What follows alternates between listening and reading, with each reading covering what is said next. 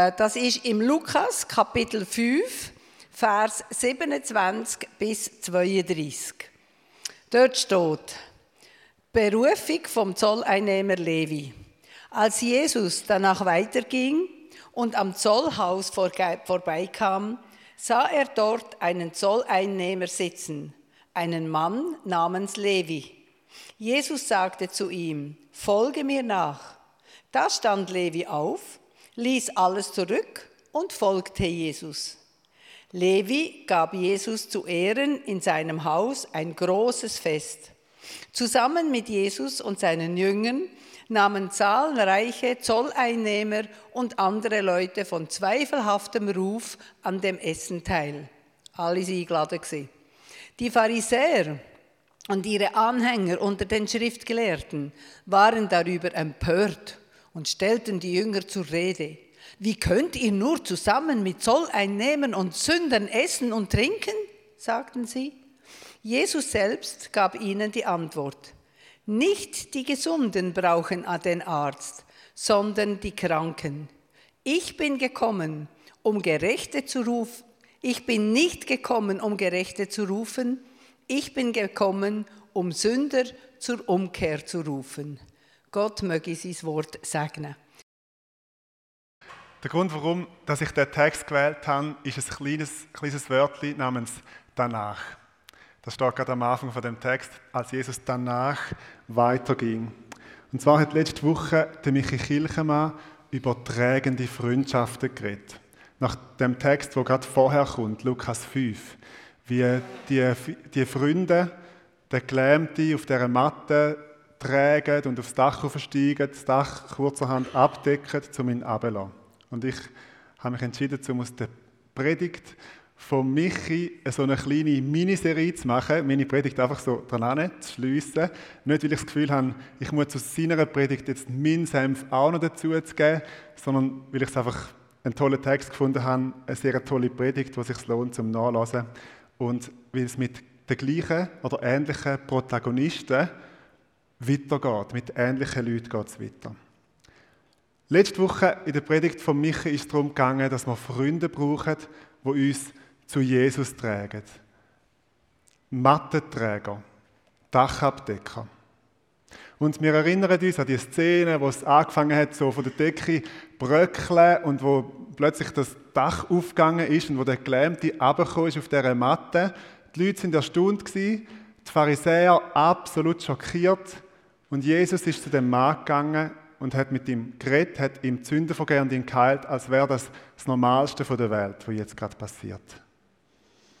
Und ich finde es spannend, wie der Text weitergeht. Marlis hat es vorgelesen, was sich direkt daran anschließt. Wieder geht es um Jesus, wieder geht es um Pharisäer, wieder geht es um einen Mann, der dringend Hilfe braucht und wieder geht es um seine Freunde. Und wir wollen dem Text auf die Spur kommen und, uns überlegen, was bedeutet das für uns? Jesus, ein Mensch, der Levi, der mit ihm in Berührung kommt, dem sein Freundeskreis und die Pharisäer, was bedeutet das für uns? Ich lese nochmal die Berufung vom Levi, die ersten zwei Vers. Als Jesus danach weiterging und am Zollhaus vorbeikam, sah er dort einen Zolleinnehmer sitzen, einen Mann namens Levi. Jesus sagte zu ihm, folge mir nach. Da stand Levi auf, ließ alles zurück und folgte Jesus. Jesus ruft den Levi aus allem raus. Also wortwörtlich wörtlich aus seinem Zollhaus raus. Der steht auf und verlässt sein Zollhaus. Haus. Er ist jetzt nicht mehr der Levi, der Zolleinnehmer, oder nach dem Matthäus-Evangelium der Matthäus, der Zolleinnehmer, das ist dort sein anderer Name, sondern er ist jetzt der Levi, der Jünger. Und das ist, das ist eigentlich ein Skandal, dass Jesus genau der Typ, der ja mit der römischen Besatzung kooperiert hat, der mit denen zusammenarbeitet, der für sie Steuern einsammelt und hilft, dass das jüdische Volk unterdrückt wird, dass er genau der ruft. Ich weiß nicht, ob ihr die Serie kennt, The Chosen, wo das Leben von Jesus und auch von seinen Jüngern auf sehr eine freie Art, aber sehr eindrücklich dokumentiert und, und ähm, filmerisch darstellt. Und die zeigt, The Chosen zeigt die Szene und die Jünger, vor allem der Simon Petrus, die stehen um Jesus herum wie also wirklich wie, wie ein Fußballer, ein beleidigter Fußballer um den Schiri herumsteht und sagt, nein, das kannst du nicht machen, das ist unmöglich. Also der Zöllner, den kannst du nicht berufen. Ich bin wenigstens ein Fischer, das geht ja noch. Aber einen gewissen religiösen Mindeststandard muss ein Jünger doch mitbringen. Das ist ein Skandal und es widerspricht unseren religiösen Vorstellungen davon, was ein Jünger so mindestens muss sein. Also bitte, schon, wenn denn doch bitte kein Zöllner. Und dann kommt der zweite Skandal. Der Levi ist vermutlich ganz happy und glücklich, dass er jetzt einen Rabbi gefunden hat. Einen, wo er darf sein Jünger sein, wo er darf zu ihm gehören, wo er darf ihm zulassen. Und das Erste, was er macht, ist, er gibt Jesus zu Ehren ein Rauschensfest in seinem Haus. Zahlt, wahrscheinlich mit Zöllnergeld. Eingeladen, ja, einfach seine Freunde, die er halt hat, Zöllner und andere Leute von zweifelhaftem Ruf. Und die anderen Evangelien, wo die, die Geschichten erzählen, werden noch ein expliziter und sagen Zöllner und Sünder. Und wenn wir Sünder hören, können wir uns etwa denken, wer da alles dabei war. Vielleicht noch die eine Prostituierte aus dem Dorf, ein paar Ehebrecher, vielleicht noch der eine oder andere Kriminelle. Das ist der Freundeskreis vom Levi. Also böse Zungen würden behaupten, der Levi weiß noch nicht so recht, wie man sich als guter Christ verhält. Dass man nämlich Jesus und seinen Beruf muss trennen dass man Jesus und seine zwielichtige Freunde muss voneinander fernhalten Und dann kommt der dritte Skandal. Jesus, der, ja, Jesus bricht mit allen Konventionen und geht an das Fest. Er isst und trinkt mit den Randgruppen der jüdischen Gesellschaft. Und er nimmt gerade alle seine Jünger mit. Alle, die zu dieser Zeit schon berufen sind, kommen auch gerade mit. Jetzt wollen wir uns mal überlegen, was Parallelen sind zur Geschichte der letzten Woche, was wir von Michi Kilchmann gehört haben. Jesus und der Gelähmte. Jesus und der Zöllner. Jesus und Menschen am Rand der Gesellschaft, die ziehen sich magnetisch an. Die Menschen sind so angezogen von Jesus, dass sie das Dach abdecken, zum näher bei ihm zu sein, damit der Mann geheilt wird.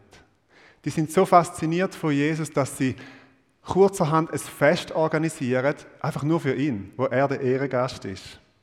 Und Jesus selber hat überhaupt keine Berührungsängste. Er vergibt ihnen, er heilt sie, er beruft als Jünger, er kommt an ihre Fest. Und ich stelle mir vor, dass dort vielleicht nicht alles nach einer religiösen Etikette abgelaufen ist. Vielleicht hat sich dann der eine Zöllnerfreund doch betrunken, obwohl er gewusst hat, er müsste sich zusammenreißen, wenn Jesus da ist. Vielleicht hat zu Sporterstunde ist dann doch noch der dumme, lahme Witz gekommen. Und alle haben nicht genau gewusst, ob sie dürfen lachen wenn Jesus mit unter ihnen ist.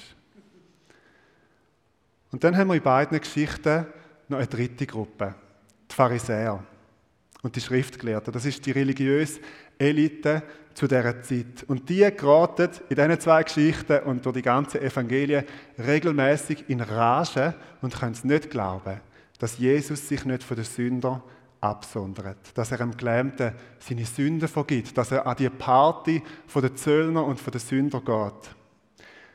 Wir müssen uns vorstellen, die Pharisäer, die haben so eine, ein religiöses System eigentlich aufgebaut und aufrechterhalten, wo sie eine Klasse für sich bildet. Also sie sind ganz oben. Sie nehmen einen guten Teil vom höheren Rat, ähm, besetzen sie dort die Plätze. Sie sind abgesondert. Pharisäer heißt die Abgesonderten.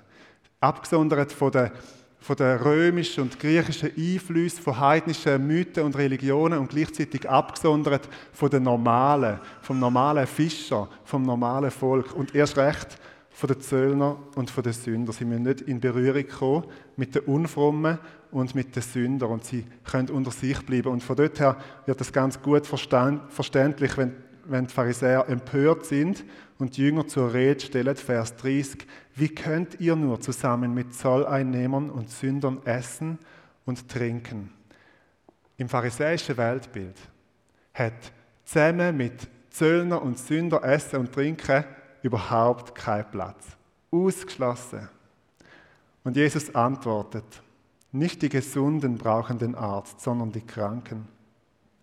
Ich bin nicht gekommen, um Gerechte zu rufen. Ich bin gekommen, um Sünder zur Umkehr zu rufen. Okay, bis dahin geht die Geschichte. Das ist eine schöne Geschichte. Und es ist auch eine alte Geschichte.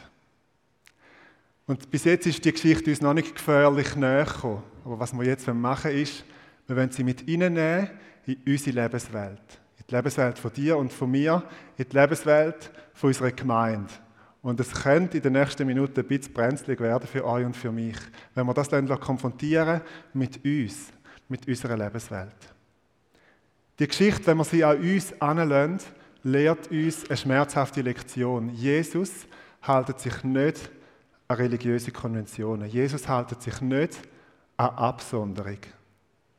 Weil Religion, und zwar völlig egal, von welcher Religion du redest, hat immer ein Stück weit mit Absonderung zu tun. Wir da, wir sind der Kreis von den Frommen, von den Gläubigen, von den Gerechten und außen dran, dort sind die Ungläubigen. Und das Problem mit Jesus ist jetzt folgendes. Wenn wir Gefäße bauen, wo wir geschlossene Systeme haben, wo die Frommen, die Gesunden, die Gerechten unter sich sind, und wenn wir sagen, da ist drinnen und dort ist draussen, und wenn wir Jesus vor die Wahl stellen und sagen, schau, das ist unser System, dann wird er es akzeptieren und er wird sich immer für das entscheiden. Nicht die Gesunden brauchen den Arzt, sondern die Kranken. Wenn wir implizit oder explizit sagen, in unserer Gemeinde sind nur die Frommen, Sünder, die haben keinen Zutritt, die schauen wir schräg an, die sind nicht so recht willkommen, die haben keinen Platz, dann wird sich Jesus keinen Platz suchen in unserer Gemeinde. Er ist nämlich, und das ist ja der Skandal von dieser Geschichte, dort, wo die Sünder sind. Nicht, weil er selber Sünder wäre, sondern weil er sich bis in den Tod inne mit Sünder identifiziert. Ich bin nicht gekommen, zum Gerechte rufen. Ich bin gekommen, zum Sünder zur Umkehr rufen. Das ist O-Ton von Jesus. Jesus schiebt jeder Welt Absonderung der Regel vor. Und wir können Jesus, wir dürfen Jesus nicht in einer religiösen Nische behalten, weil Jesus nicht gekommen ist, um ein religiöses Nischenprodukt auf den Weltmarkt zu bringen, sondern das Reich Gottes, wo die Welt innenbricht, die Stadt, wo auf dem Berg liegt und wo ausstrahlt in die Welt, Salz von der Erde, das Licht von der Welt.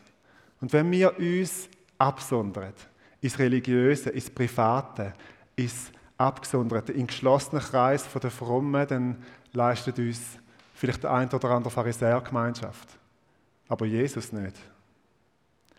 Und der Jesus, der mit den Zöllner und mit den Sündern an seinen Partys abhängt, man kann es nicht anders sagen, ist genau der gleiche Jesus, der Sünd gegenüber so kompromisslos ist, dass es manchmal an gewissen Stellen sogar der Pharisäer Angst und Bange wird.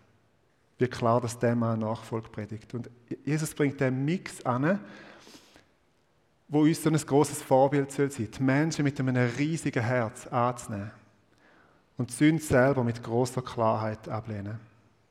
Ich möchte das zeigen an einem berührenden Beispiel aus dem Lukas-Evangelium. Im Lukas 14 gibt es versweise Predigten über die Nachfolge, wo Jesus ganz klar Nachfolge predigt. Lukas 14, Vers 25. Scharen von Menschen begleiteten Jesus, als er weiterzog. Da wandte er sich zu ihnen um und sagte, wenn jemand zu mir kommen will, muss er alles andere zurückstellen. Vater und Mutter, Frau und Kinder, Brüder und Schwestern, ja sogar sein eigenes Leben. Sonst kann er nicht mein Jünger sein. Wer nicht sein Kreuz trägt und mir auf meinem Weg folgt, der kann nicht mein Jünger sein. Also Jesus predigt mit Wort, wo ich mich selber fast nicht getraue, um das, um das sagen von Jesus. Und dann bringt er die Beispiel von einem Mann, der ein Haus baut. Und Jesus sagt, schau genau, ob du genug hast, um das Haus zu bauen. Der Mann, der in den Krieg zieht, der König, hast du genug, um gegen den anderen zu kämpfen. Vers 33. Darum kann auch keiner von euch mein Jünger sein, wenn er sich nicht von allem trennt, was er hat. Und dann fährt bald schon das nächste Kapitel an, Lukas 15, Vers 1. Jesus war ständig umgeben von Zolleinnehmern und anderen Leuten, die als Sünder galten. Sie wollten ihn alle hören. Wie Jesus das angebracht hat, zum, mit so einer Klarheit zu predigen und doch ständig umgeht sie von Leuten, die wissen, der Jesus, der, der liebt uns, der nimmt uns an, der ist für uns und der verändert uns auch. Jetzt kann das einem ganz, ganz unklar werden, was man da gehört. Und man könnte den Paulus gegen Jesus ins Feld führen und sagen, Aber warte mal, lehrt nicht der Paulus in seinen Brief, lehrt er nicht Abgrenzung, sagt er nicht, wir sollen uns als Gemeinde fernhalten von Menschen, die unmoralisch leben, die Jesus nicht kennen, die nicht mit ihm unterwegs sind. Ich lese euch eine Stelle vor, wo relativ bekannt ist, 2. Korinther 6, Vers 14, wo es heißt, macht nicht gemeinsame Sache mit Menschen, die nicht an Christus glauben und daher andere Ziele verfolgen als ihr.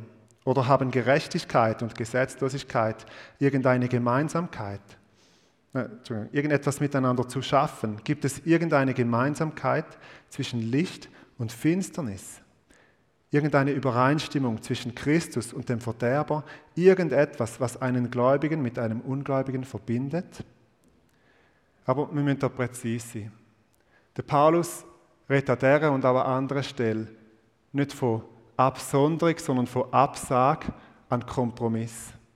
Und das ist ein Unterschied. Der Paulus stellt sich gegen das Vermischen von Licht und Finsternis, gegen das Vermischen von Gerechtigkeit und Ungerechtigkeit. Ein bisschen Jesus und ein bisschen Sünde.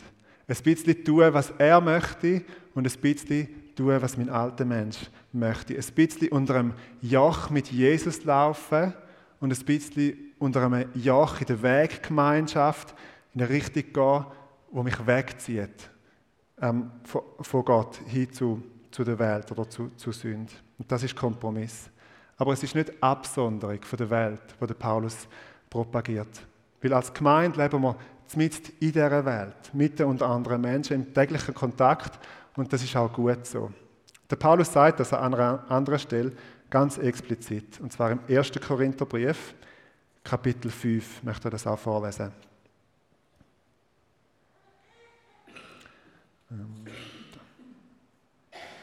In meinem früheren Brief habe ich euch vor dem Umgang mit Menschen gewarnt, die ein unmoralisches Leben führen. Dabei dachte ich natürlich nicht an Menschen, mit denen ihr zwar in dieser Welt zu tun habt, die aber Gott nicht kennen. Wenn ihr den Kontakt mit allen vermeiden wolltet, die ein unmoralisches Leben führen, geldgierig sind, andere berauben oder Götzen anbeten, bliebe euch nichts anderes übrig, als die Welt zu verlassen. Also eine Rakete nehmen und auf den Mond fliegen. Es ist unmöglich und es ist auch nicht gut und gesund, um sich als, um als Gemeinde die Welt verlassen und sich abzusondern und abzukapseln. Aber genau um das geht es Paulus eben nicht. Der Paulus spricht sich da an, an anderer Stelle ganz deutlich gegen den Kompromiss aus. Macht euch, stellt euch nicht gleich dieser Welt, Römer 12, sondern lasst euch verändern, erneuern durch die Erneuerung von eurem Sinn, von eurem Denken. Aber er spricht sich nicht aus für Absonderung in einen geschlossenen Kreis. Und da braucht es das, das Abwägen und wirklich die Weisheit Gottes. Wo wäre mein, mein Reingehen in alte Freundeskreis oder an gewisse Ort, ein Kompromiss und wo ist es gut, wo ist es die Sendung von Jesus. Wo wird mein Zurückgehen vielleicht in einen alten Freundeskreis dazu führen, dass ich Kompromiss eingehe, zurück in Gewohnheiten komme, die ich eigentlich schon längstens hinter mir gelassen habe. Manchmal wäre es nicht schlau, es würde mich absolut negativ prägen, es würde mich zurückwerfen. Da braucht es die Führung vom Heiligen Geist. Okay, ich möchte euch etwas Persönliches erzählen. Und zwar bin ich vor zehn Jahren, ich war damals schon verheiratet, in ein Bordell gegangen. In Basel, in ein Bordell im Rotlichtviertel bei der Kaserne. Klarer Kompromiss, oder?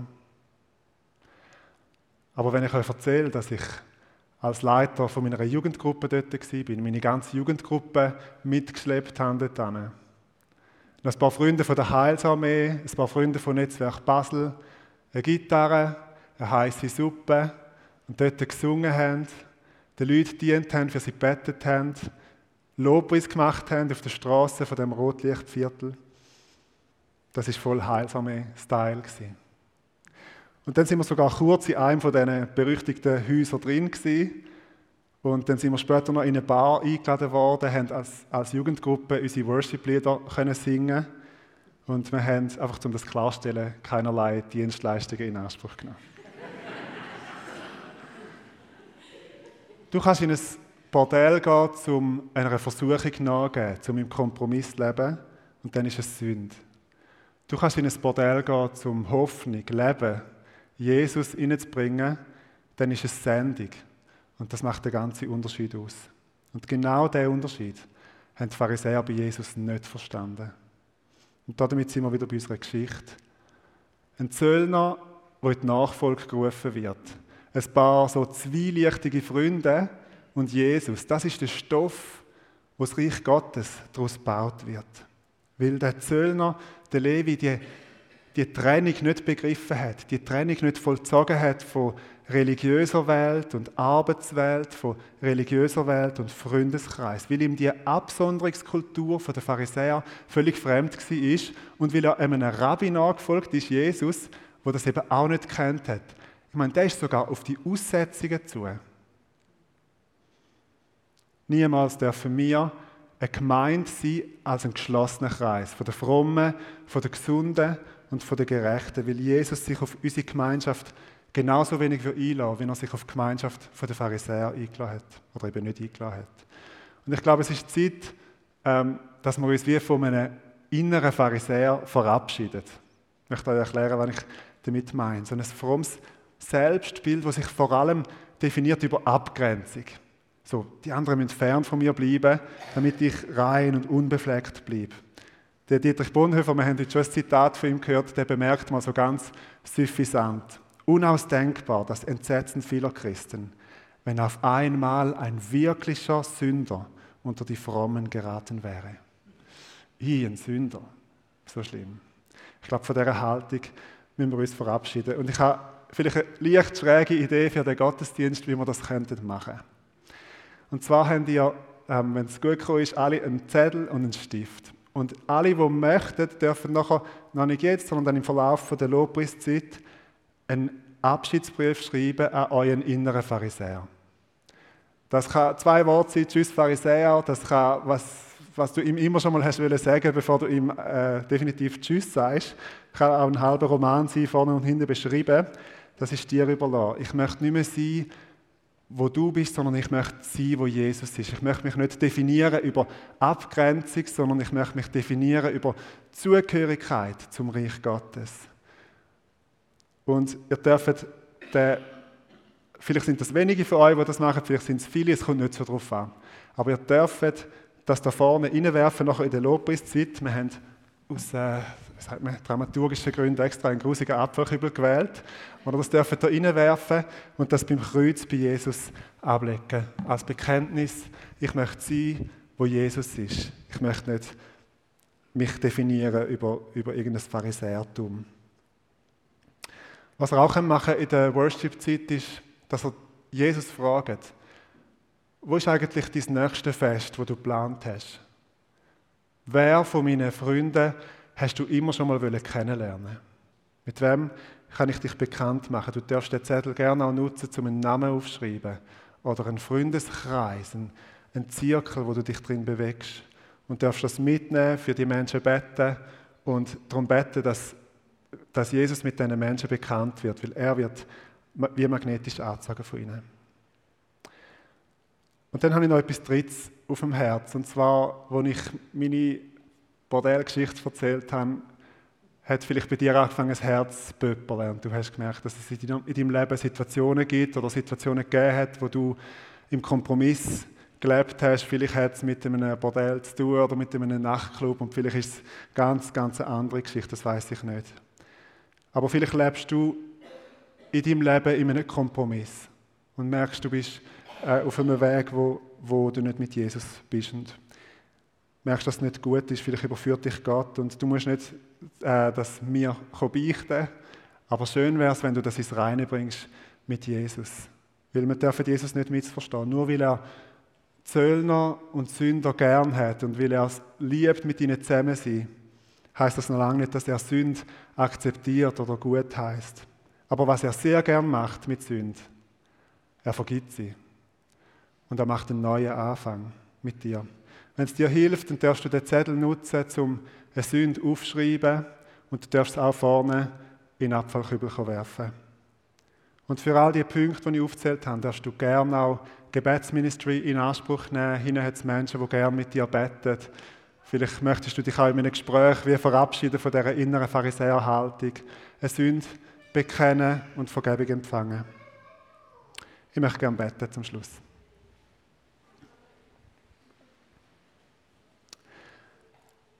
Jesus, du bist unser Vorbild und wir wollen sein, wie du bist. Großherzig gegenüber Menschen und kompromisslos gegenüber Sünd. Und dir wollen wir nachfolgen, nicht einem inneren Pharisäer, sondern dir selber, Jesus. Du bist ein guter König. Und ich bete für die Zeit, wo wir jetzt reingehen, für die Worship-Zeit, wo wir dich anbeten, wo wir dir dienen, dich ehren, dass du kommst, Heiliger Geist, und dass du auch uns dienst, dass du überführst, dass du Veränderung schenkst, dass du wiederherstellst, dass du neue Ausrichtung schenkst auf dich, auf Jesus.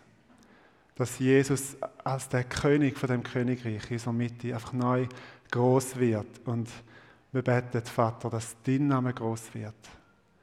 Dass dein Königreich kommt und dass dein Wille geschieht. Amen.